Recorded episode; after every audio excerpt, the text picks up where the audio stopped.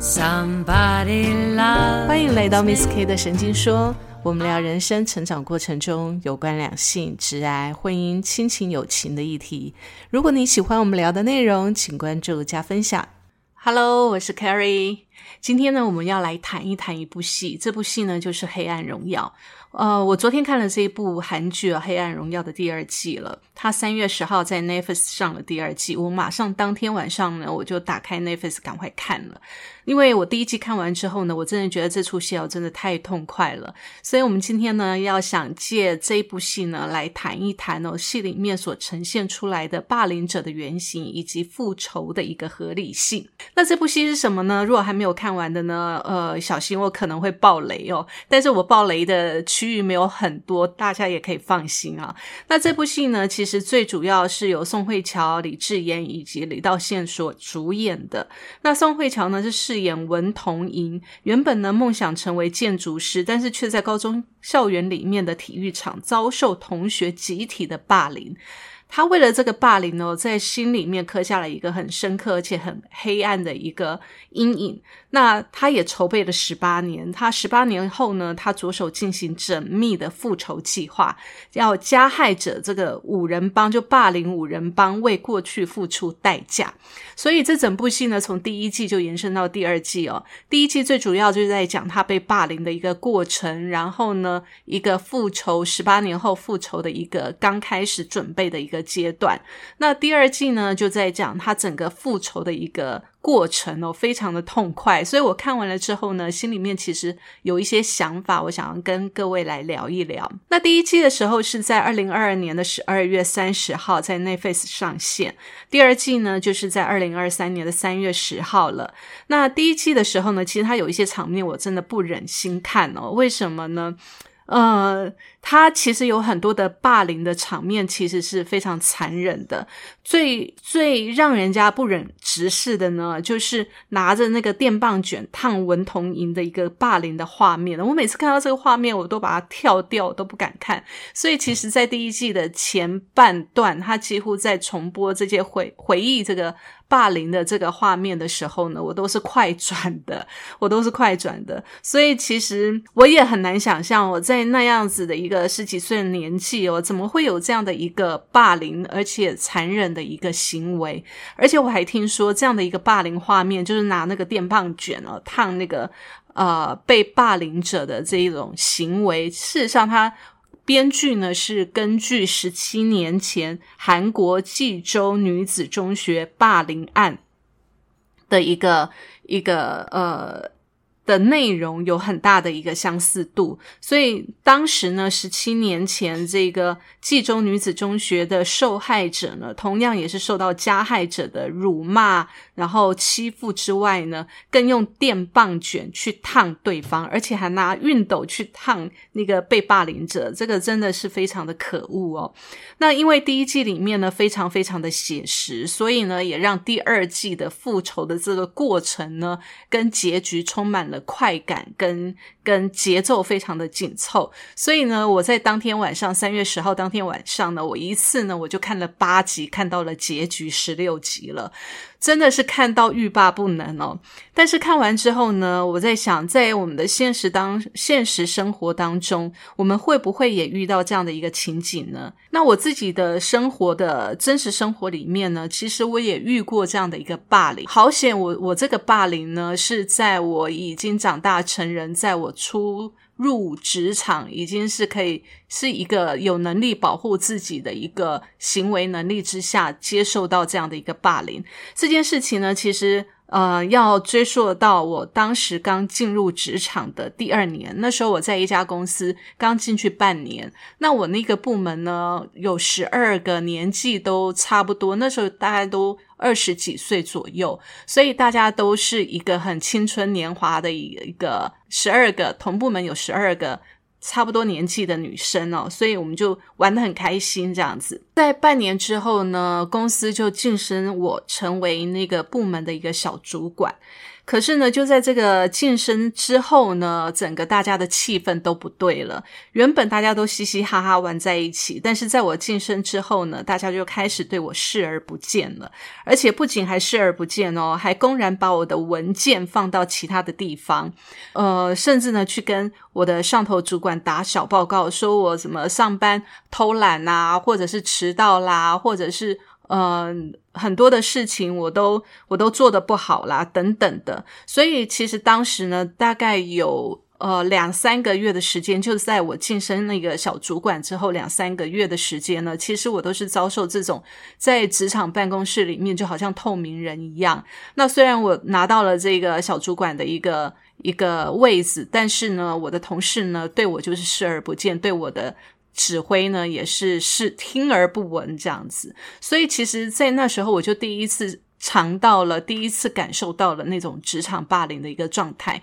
可是，在当时我就一直在想，我必须要面对这样的一个状况，因为我。不面对的话，我就会被他们打败。我在这个办公室里面，我就生存不下去了。所以呢，呃，我晋升了这个主管，我就必须要去面对这样的一个状况。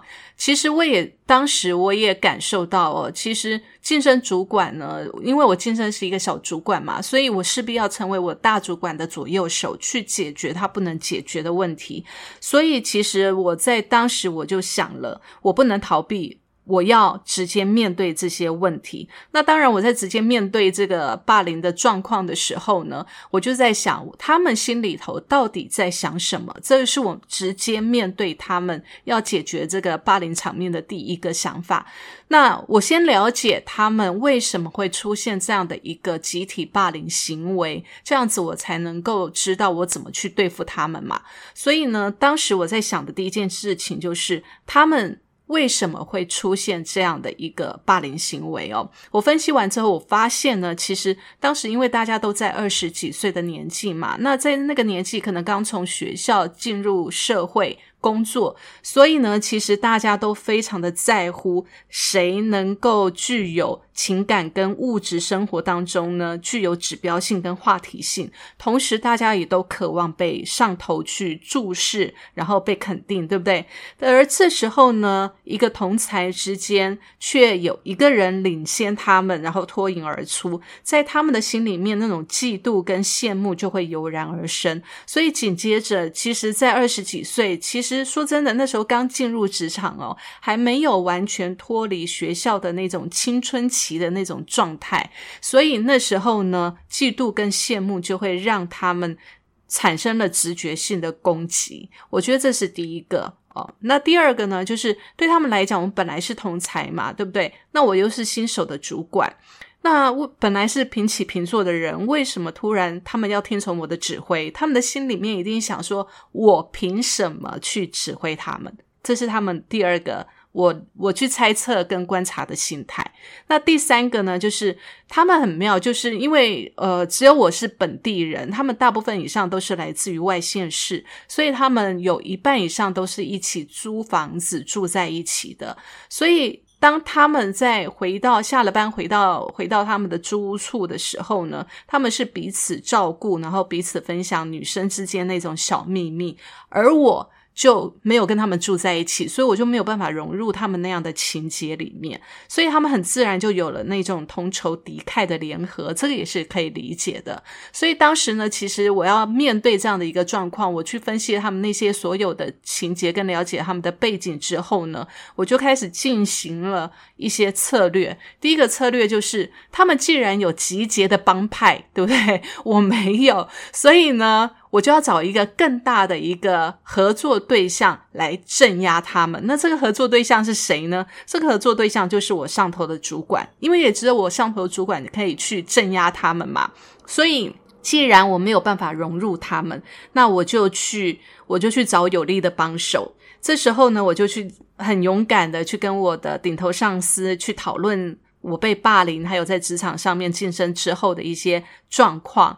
那我的那时候的顶头上司呢，也很直白的跟我讲说，我真的是听到了很多你对于行政不熟悉的一些批评，但是我认为哦，你有你的特点，所以呢，怎么去带他们是我的第一道功课，是你的第一道功课。好，所以当时我那个主管这样跟我讲完之后呢，我就告诉他，我接下来可能会怎么去面对他们这些攻击，以及接下来怎么去整顿这整个部门，让整个部门呢更能够有。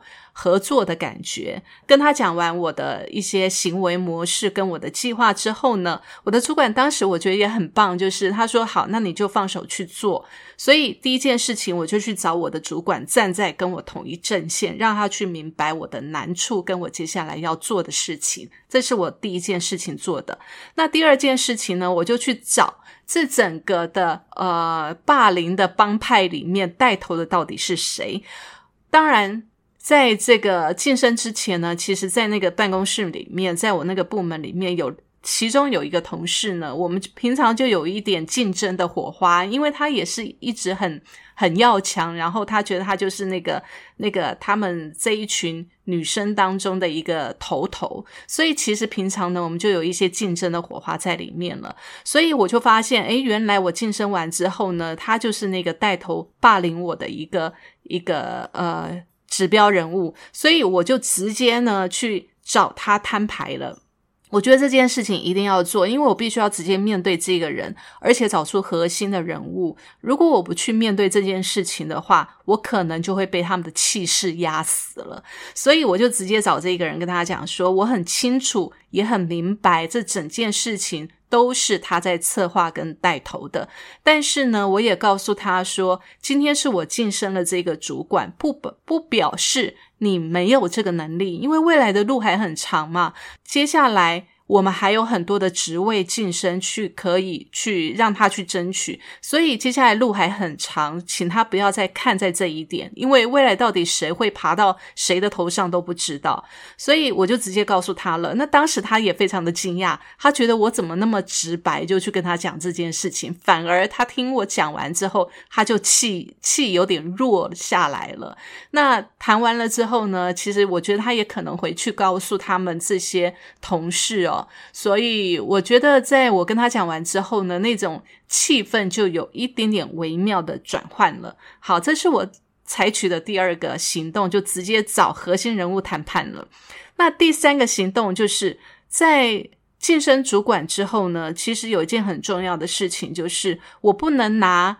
我不能拿呃威权去镇压这些同事，因为这些一定会不服嘛。那唯一的一个方法就是，我必须要强大自我，去堵住他们的嘴，因为他们有些人其实是盲从的，就是他不知道我的为人到底是怎么样，所以他可能是因为在大家在嚼舌根的时候去断定我这个人，所以就盲从跟从这样的一个行为模式。接下来呢，第三个方式呢，我就是。我就是强大自我，因为该找的帮手也找啦，该摊牌的也摊牌啦，所以呢，这时候我就要去专精，然后精进我自己的本职，而且呢，我还做到一件事情，就是在公司里面斜杠，也就是跨部门的合作，去创造我在公司里面的价值。那我也很清楚我的强项是什么，所以我就是从我的强项里面去发挥，并且呃去。扩大我的强项，所以其实，在强大自我这一块呢，我不止在我的部门里面担任我的主管的位置，我还跨部门去做很多的行销活动，并且代表公司去参加这个业界的会议跟活动。所以，其实，在这一个部分呢，我就已经拉开了我跟他们的距离了。好，这是第三个。第四个呢，其实，在做这前面三个的同时，我也在做一件事情，就是施以怀柔政策。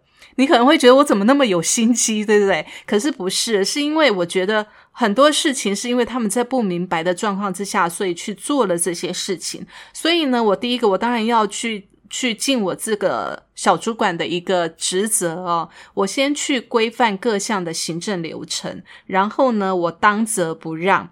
而且呢，虽然我在呃工作上面可能是。确定好所有的一个一些一些规则，但是呢，我私底下也会去呃，请请他们吃一些茶点呐，慰劳他们呐。那但是我当时也很清楚我自己的一个缺点，就是说，其实我比较没有办法像他们一样显现出一些女孩子的一些呃娇柔啦，或者是一些一些互传八卦，或者是心一一一些心情的状态，因为我没有跟他们住在一起，而且。而且我也不太习惯跟女孩子这样搞小圈圈，但是那时候我会刻意改变自己，让自己呢去显现出一些呃比较女孩子的一些娇爹，或者是我自己的一些弱点哦，然后去让他们知道说，哎，原来我也不是像那个带头的那个人讲的那样子，好像是非常的呃骄傲，或者是非常的跋扈这样子，或者是或者是没有办法跟他们。呃，融为一体。所以其实那时候呢，我除了除了在工作上面比较强硬之外，我私底下呢，我也会会表现的跟他们一样，像个女孩子一样，去拉近我们之间的距离。那久而久之呢，其实他们就明白哦，我不是像那个那个带头霸凌的那个同事所讲的那个样子，所以他们也进一步的去信任我。所以其实当时我在面对这个。霸凌职场霸凌的这个状态的时候呢，我是一步一步的这样去解决的。但我觉得这中间有一个很重要的点，就是说面对霸凌的时候，你要能够明白对方为什么要这样，这样子才能够对症下药，找出他们的弱点。其实当时呢，我在还那么年轻的时候呢，我只是想不服输，所以我我就去想这一连串的一些做法。后来呢，我读到了一本书哦，叫做《被霸凌怎么办》。职场家庭关系中大人的心理防身术这本书之后呢，我才明白，哎，原来我当时所面对的这种霸凌所采取的这种措施，其实还蛮符合这个书里面所写的这些防身术的一些方法。那这本书呢，是美国的知名演讲家跟商业教练，他叫格雷格威廉斯，他所写的。好，那这本书里面，他其实呢，把霸凌者分成三种原型哦，在我们生活当中呢，我们可以把这三种原型呢试着去认出来，你就可以知道说这些人到底为什么他会有霸凌的行为了。好，这三种霸凌的类型呢，第一个叫做硬底霸凌者。什么叫做硬底霸凌者呢？就是他是霸凌者的呃，算是一个。最基本的一个原型呢，他是没有被任何其他人所影响的。那这种霸凌者呢，希望别人尊敬他，然后让别人觉得自己是个角色，就如同《黑暗荣耀》里面那个朴妍正，他向文童莹施暴的时候呢，他其实也是想要获得绝对的权威感。但是我们有时候也要注意哦，有时候这种霸凌者他心中呢，也存在着受害者的。那种情节以及自卑的心态，所以呢，他们就会去合理的合理化自己的行为，因为他们就觉得自己是受害者嘛，所以他们觉得说他们是在反击，所以不认同自己是一个霸凌者，所以他们也是靠着这种霸凌别人呢，去得到一些呃注意以及保护自己，这是他们合理化自己行为的一种。一种模式啦，哈，所以其实我在想，我当年呢带头霸凌我的那个同事呢，其实也算是这种硬底霸凌者，同时他他心里面也存在着那种受害者跟自卑的心态，这是第一种。那第二种呢，霸凌者的原型呢，叫做软底霸凌者。这种霸凌者呢，通常出于无助，或者是想要得到重视，然后随着情势的发展演变成为。霸凌者就如同《黑暗荣耀》里面的崔慧珍，就是那个空姐，身材很好的那位空姐。其实她在当时学校里面呢，如果她不参与霸凌的话，她就会成为那个受霸凌者，就是那个被霸凌者。所以她是在这种呃无助之下呢，迫使她不得已加入霸凌者的一个行列。好，这是第二种。那第三种叫做半硬底霸凌者。半硬底霸凌者，这是介于软底跟硬底霸凌者之间，通常呢是由软底霸凌者晋升上来的，就好像《黑暗荣耀》里面的那个孙明武啊，就是那个很早就就被那个朴延正给用酒瓶砸死的那个孙明武哦，只要情境许可呢，他就会向对方施暴，所以。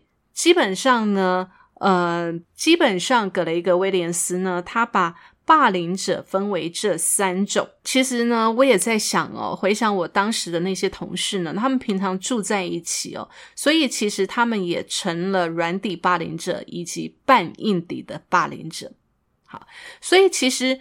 嗯，这些霸凌者呢，为什么会要霸凌别人？肯定是有所求嘛。那这个也就是他们最大的致命伤了。就像那个《黑暗荣耀》里面的朴妍正啊，他就是带领霸凌霸凌的那一个人，他最在乎的就是什么？他最在乎的就是有没有被人尊敬。然后他也非常享受被人尊敬的感觉，所以他为了要成就自己这种被人尊敬的感觉呢，他最后成为了一名气象主播，而且呢还嫁给了非常有钱的男人，然后生了一个非常可爱、非常贴心的女儿。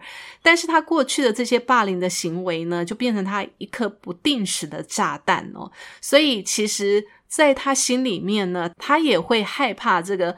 过去的这些霸凌行为被爆开，所以其实你说霸凌者他心里头害不害怕？他心里头也是会害怕的，只是他会用更强硬的态度去包装他这个这个害怕的一个心态。接下来呢，我们就要来谈一谈被霸凌者复仇的心态。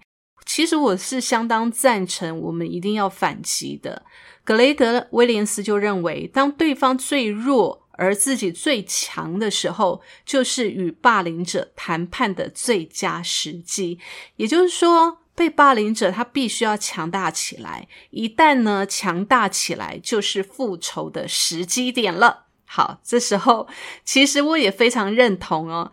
其实我在另外一本书里面呢，《不理性的力量》这本书里面也看到了报仇是人性呢。这本书呢是美国的心理学家以及行为经济学家 Dan ari 所写的。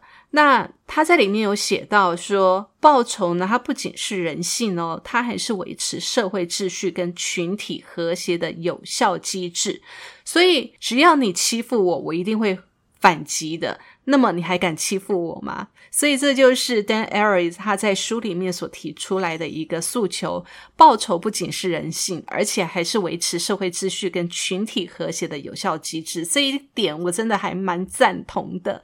好，那我们回到这个《黑暗荣耀》里面来哦，《黑暗荣耀》里面的第二季呢，当朴妍正呢在文童莹的房间里面呢遇见了她老公和。杜岭的时候，他很害怕的问何杜岭一句话：“他说，怎么了？你厌倦我这个花瓶了吗？对有脑袋的女人感兴趣了吗？”所以你看，其实哦，当被霸凌者强大起来的时候呢，那个霸凌者其实心里面是会害怕的。在第二季里面呢，文童莹强大了，他即使害怕。同时呢，他也被这些霸凌的噩梦呢缠身哦，在梦里面想说真的，这些噩梦是挥之不去的。但是呢，当他决心要直击粉碎这些噩梦，走出霸凌的、遭受霸凌的十八岁，跨到十九岁的时候呢？这些当年的这些施暴者就开始一路被压着打，甚至到最后求饶、害怕了。所以在格雷格的书里面呢，也提出了一个应对霸凌者的心理策略。我在这边也分享给各位。第一个策略就是理性的谈判。我知道，其实，在被霸凌的当下，如果你要去理性的谈判，这是有点难的。可能你必须要先做一些心理的沉淀，然后去。冷静一下自己，然后强大一下自己的内心，让自己有勇气之后，你才能够去做理性的判断啊。好，那理性的谈判，这时候你要跟他说什么呢？你要分析给他听，请他停止霸凌，与你合作将会有什么好处？好，这是第一个。那第二个心理策略就是，除了理性谈判，你还要比他更疯狂，也就是说，你要准备行动，让他措手不及，在他。霸凌你或对你不礼貌的当下，你可以猛然的起身，然后呢大吼或者是拍桌，告诉他不准这样对我。你不修正你的态度，我们的谈话就到此为止。让他觉得你很可怕，这就是比他更疯狂。第二点，好，那第三个心理策略是什么呢？就是递送温暖。若对方呢是个不受欢迎的霸凌者，孤军对抗每一个人，我们的事出善意就有可能获得好的回应。当然，这一点呢，我觉得要事出善意、递送温暖这件事情，不是也不是那么容易啦。因为明明对方。对你就是有恶意，可是你却要站在他的角度去想，他为什么会这么做？我觉得这也是要经过一番的心理征战之后呢，我们才有可能去面对这种递送温暖的一个态度。好，那第四个是什么呢？第四个就是正面点破对方，指控对方，你现在就是在霸凌我吗？这样这样一问之后呢，可以让对方暂停反省一下，尤其呢是适合用于软底霸凌者。这个就是像我那时候在职场被霸凌的时候，我直接就找出那个核心人物，然后直接告诉他，结果他就气虚了。好，这一点我觉得蛮好用的。那当然要用到这一点哦，当然，我们自己也要有足够的那个理直气壮跟勇气啦。我觉得这一点是真的很必要的。好，接下来这一点呢，就是避开霸凌者的主场。当你在霸凌者的主场谈判的时候呢，利用你的肢体语言强调出力量来跟对方对抗。抗衡，你可以做交叉双臂啦，或者紧皱眉头啦，或者是呢两腿平衡的站开一点，所以。再来有一个就是很重要，就是你可以冷酷一点，就是环境对你不利的时候呢，你要冷酷一点，让对方呢有一种害怕跟警觉的状态，让对方觉得你不怕他。我觉得这一点是很重要的一点，因为有时候呢，霸凌者为什么会欺负受霸凌者，就是他认为对方比他弱，所以呢，他用这种强制的力量去让对方害怕，然后服从他，所以当。当下，如果受害者可以呈现出那种冷静而且冷酷的去面对对方的话，那对方反而会害怕。所以总结哦，面对霸凌者的这个心理策略，最重要的一点就是，你必须要冷静沉着，然后不要显现出害怕的状态，让对方觉得你根本就不怕他，那对方也会觉得。自己呃会有点气气短，然后呢也会害怕说，诶，我这样子的一个霸凌行为，他会不会反击我？然后我会不会受害？所以这时候当他想到这一点的时候，他就不敢对你怎么样了。好，这个是很重要的一点，就是自己要强大起来，也要勇敢起来，去面对这种状况。好。那最后呢？从《黑暗荣耀》里面呢，其实我看到了一个就是强大自我的力量哦，这就是我们刚才一整个在讲的。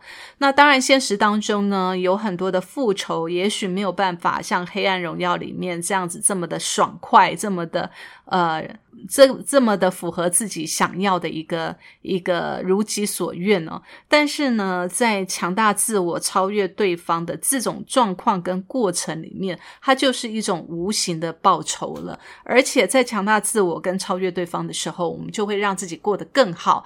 那自己自然而然的就会把当年的那一种呃噩梦跟阴影呢，就会淡化掉了。我觉得这是一个最棒的复仇的行为。